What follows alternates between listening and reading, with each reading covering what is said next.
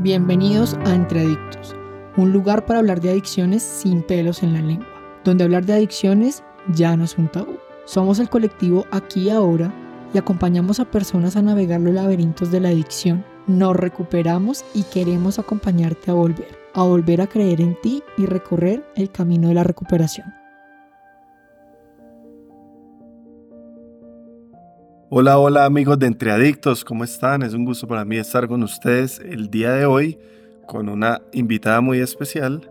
Ella se llama Merly Andrea Solano y también es psicóloga, psicóloga clínica con amplia experiencia en temas de adicciones. Ella trabaja con colectivo hace muchos años. Fue coordinadora de, una de nuestras clínicas de tratamiento de jóvenes y hace unos años se dedica a acompañar estos procesos también de manera ambulatoria y es una invitada muy especial porque justamente el tema del día de hoy tiene que ver con los tratamientos ambulatorios. Hola Merly, ¿cómo estás? Hola, bien, gracias. Muy feliz de estar acá con todos ustedes.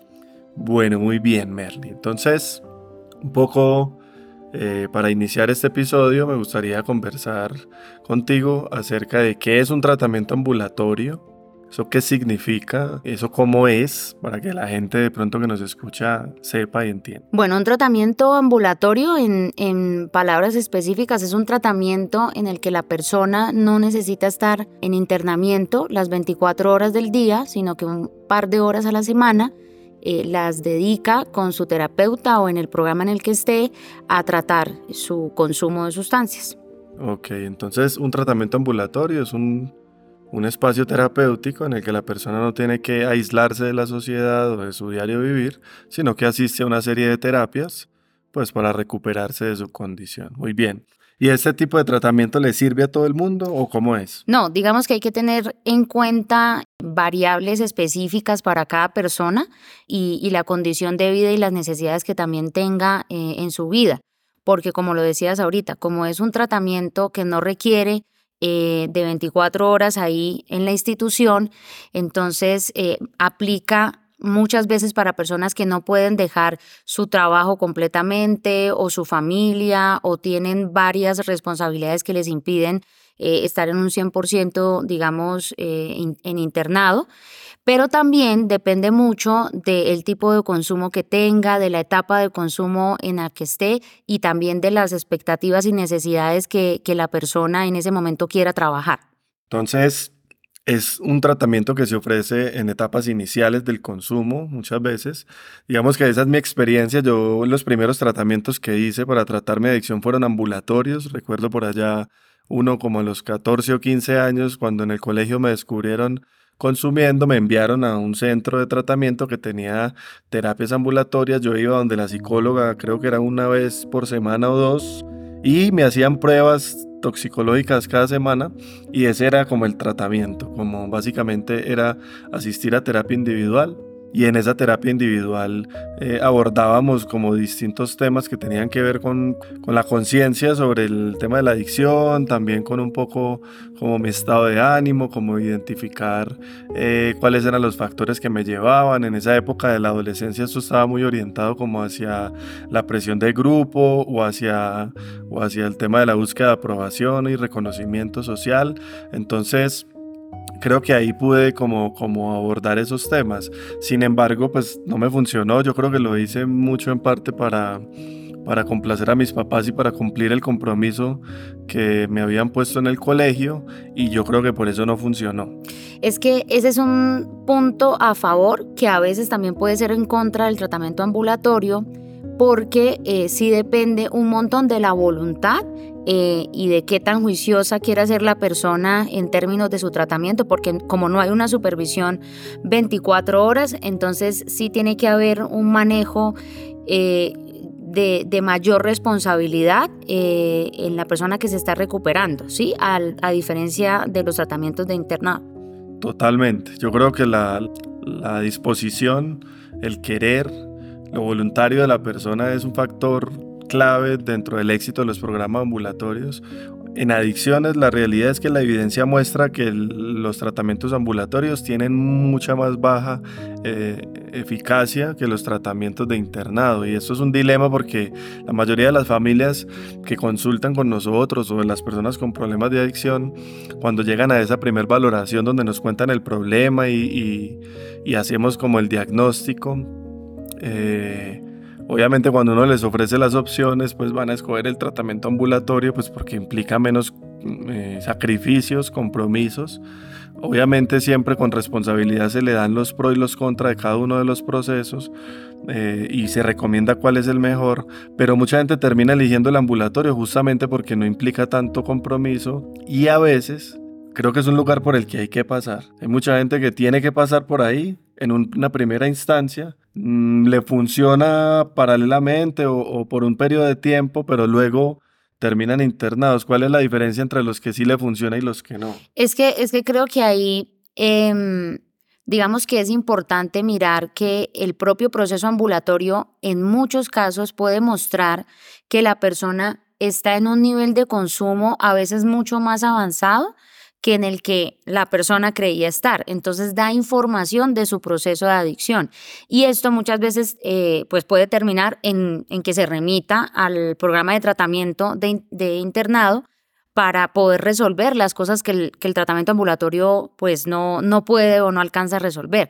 Yo creo que, que respecto a tu pregunta, la diferencia eh, básicamente estaría en qué tanto ha perdido la libertad la persona por el consumo, ¿sí? Eh, si ya estamos hablando de un consumo compulsivo, de un consumo en donde no hay mucho... Eh, eh, digamos, autocontrol o, o, no hay un sistema social que soporte a la persona, el tratamiento ambulatorio no va a tener, digamos, éxito, por llamarlo así, ¿no?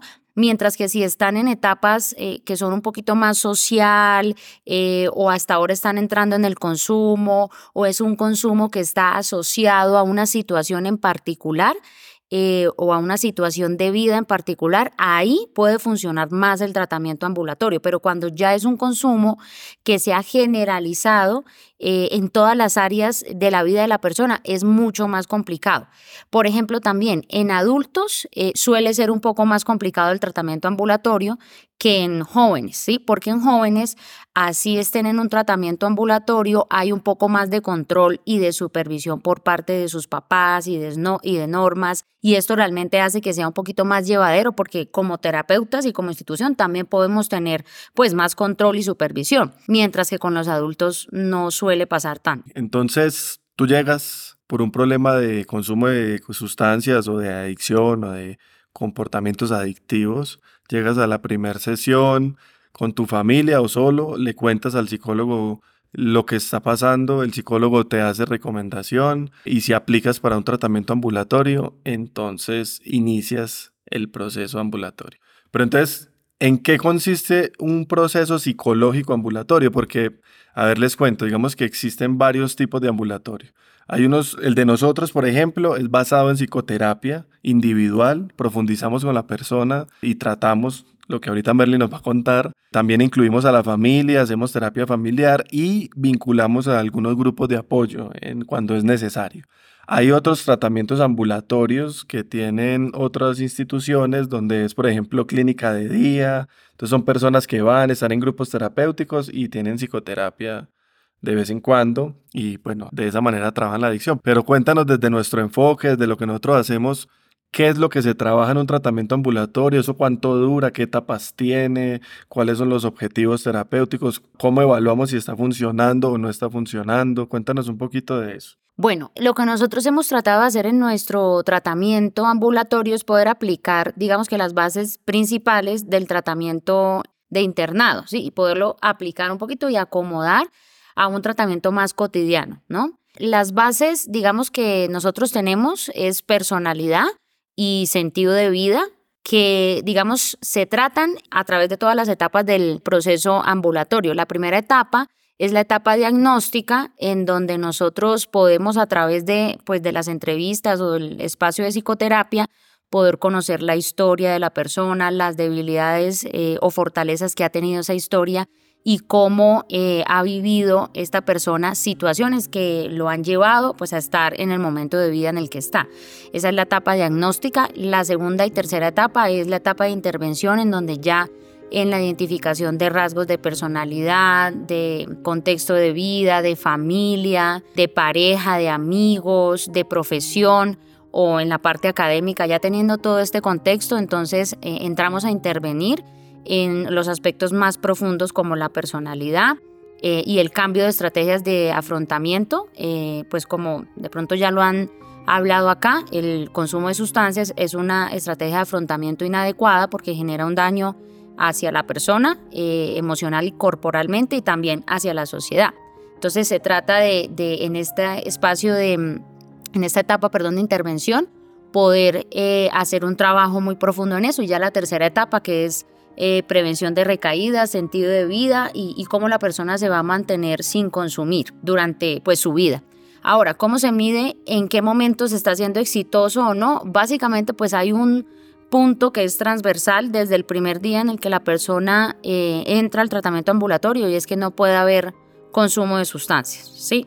Eso es lo que determina pues el éxito del tratamiento o el mantenimiento del, tratamiento. Eh, y también pues que se vayan cumpliendo objetivos que la persona en cierto momento ha establecido como objetivos que quiere recuperar en su vida o fortalecer. ¿sí? ¿Qué, ¿Qué, pasa cuando la adicción no necesariamente es una sustancia psicoactiva, alcohol o drogas, sino otro comportamiento adictivo. ¿Cómo se mide ahí, por ejemplo? Claro, ahí, digamos, entre terapeuta y paciente se establecen eh, códigos y, momentos eh, para, para establecer justamente eso. Entonces, cuando, digamos, también hay una adicción a una relación o al juego o eh, a la masturbación o sí, cualquier otro comportamiento que se haya generado de una forma compulsiva, entre el terapeuta y el paciente se establecen códigos y, digamos que objetivos que nos ayudan em, a los dos poder eh, decir si se están cumpliendo o no y si, si esto está teniendo éxito o no. Entiendo. Entonces el proceso es, es muy parecido al que hacemos en el internado. Tiene Pero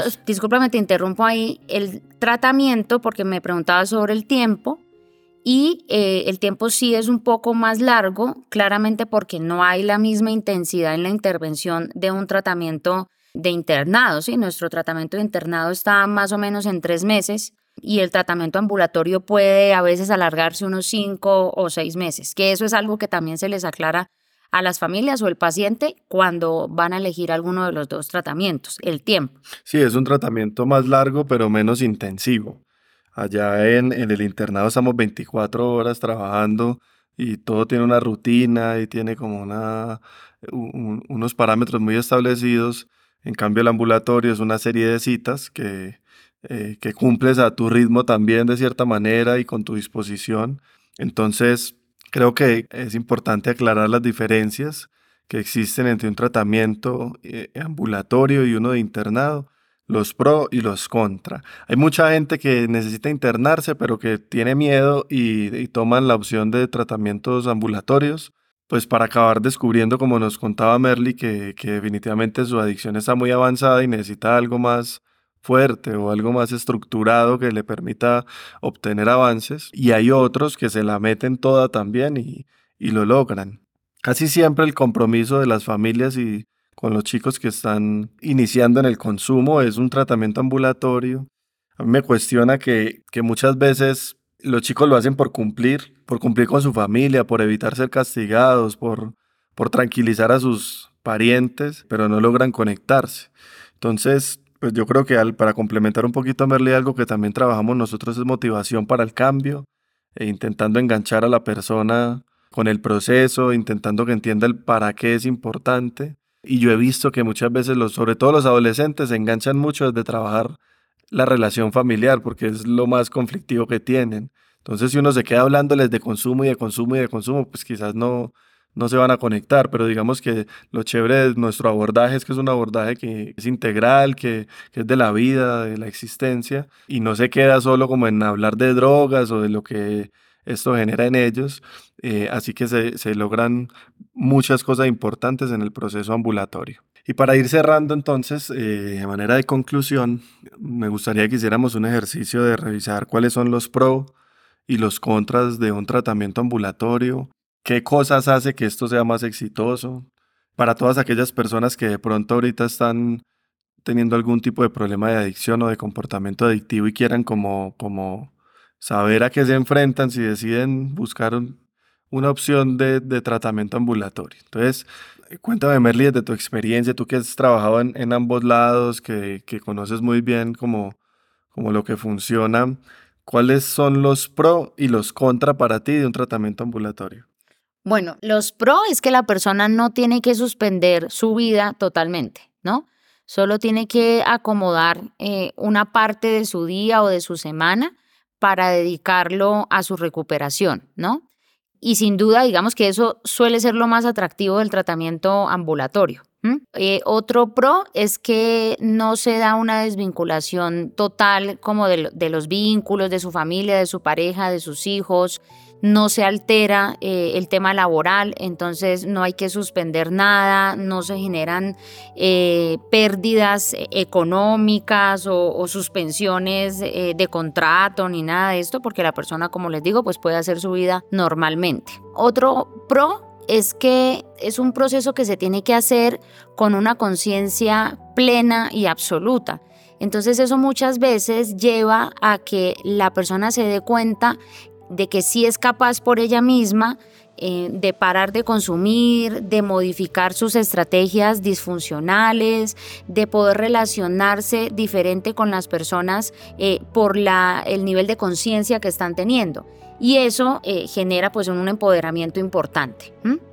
Los contra es que, bueno, para mí, como yo lo veo, es que pues sí dura más, entonces a mí me gustan un poquito más las cosas más cortas y concretas entonces sí, sí se puede eh, extender eh, bastante el proceso ambulatorio. Eso es un contra, o yo llamaría un contra, porque en el proceso de internado sí es algo que se hace de una forma mucho más concreta y ya tenemos establecidos el tiempo, lo que se hace, lo que se logra, lo que no. Entonces sí creo que el contra principal es que sí dura más en el tiempo y eh, también, como yo lo llamaba un pro, también se puede convertir en un contra. El tema de que como lo tienes que hacer en plena conciencia, no tienes tanta supervisión y en el momento en el que quieras volver a consumir o estés en un momento de ansiedad, pues no vas a tener los recursos ahí como un psicólogo las 24 horas o como una, una supervisión las 24 horas, sino que va a tener que ser más eh, tu propio organismo eh, autorregulándose para no hacer, ¿no? Y esto genera pues, pues que sea un poquito más complicado muchas veces y que las recaídas en el proceso ambulatorio sean más frecuentes que en el tratamiento eh, de internado. No todo el mundo, como hemos hablado, le sirve un tratamiento ambulatorio, pero no todo el mundo le sirve un tratamiento de internado tampoco. Es decir, si usted me pregunta, ah, yo quisiera solucionar esto más rápido, me voy a internar, pero usted no cumple los criterios para internarse, usted no debería internar, que es cosas que, pasan un montón en otros centros. Creo que falta ética, entonces llega, no sé, ejemplo, un chico que lleva, ha probado la sustancia dos veces en la vida. Entonces la mamá lo pilló, y se asustó y lo llevó al centro de rehabilitación, pues porque no tenía la información de cómo abordar esto. Y el, el, psicólogo o el terapeuta a veces no muy objetivo le dice, no, se tiene que internar porque tiene un riesgo grande de adicción y yo no sé qué. Y muchas veces ahí se crea algo que se llama iatrogenia, que es algo que nosotros llamamos así, que básicamente es cuando un tratamiento tiene efectos negativos en, en, en, la persona en vez de positivos. Entonces, pues un chico que solo ha consumido dos veces no tiene nada que hacer en un centro de rehabilitación aprendiendo cosas que aún no ha vivido ni ha visto. Sí, y esto sobre todo en la adolescencia es muy peligroso porque aprenden eh, discursos y formas de identidad que en realidad no tienen eh, que ver con lo que le está pasando, ¿sí?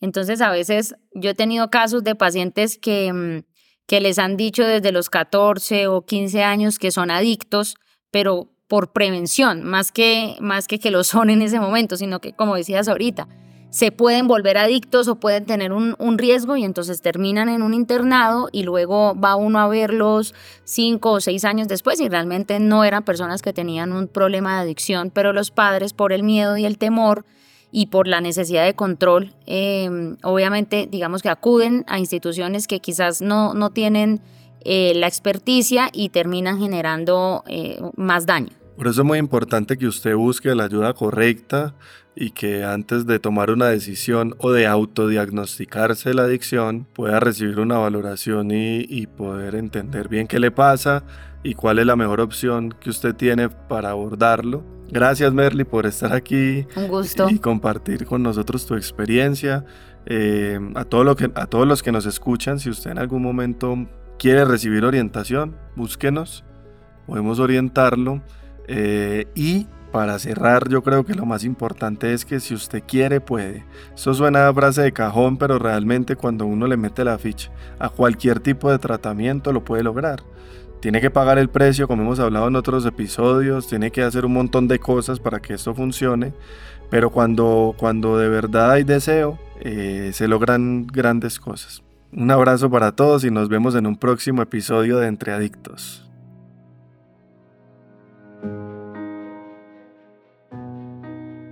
Entre Adictos es un podcast semanal, así que si te gustó el episodio de hoy, síguenos y no olvides compartirlo. Para más información sobre adicciones, ingresa a nuestra página en colectivoaquiahora.org o síguenos en redes sociales como arroba colectivo aquí y ahora. Nos vemos en un próximo capítulo y recuerda, el poder del cambio está dentro de ti.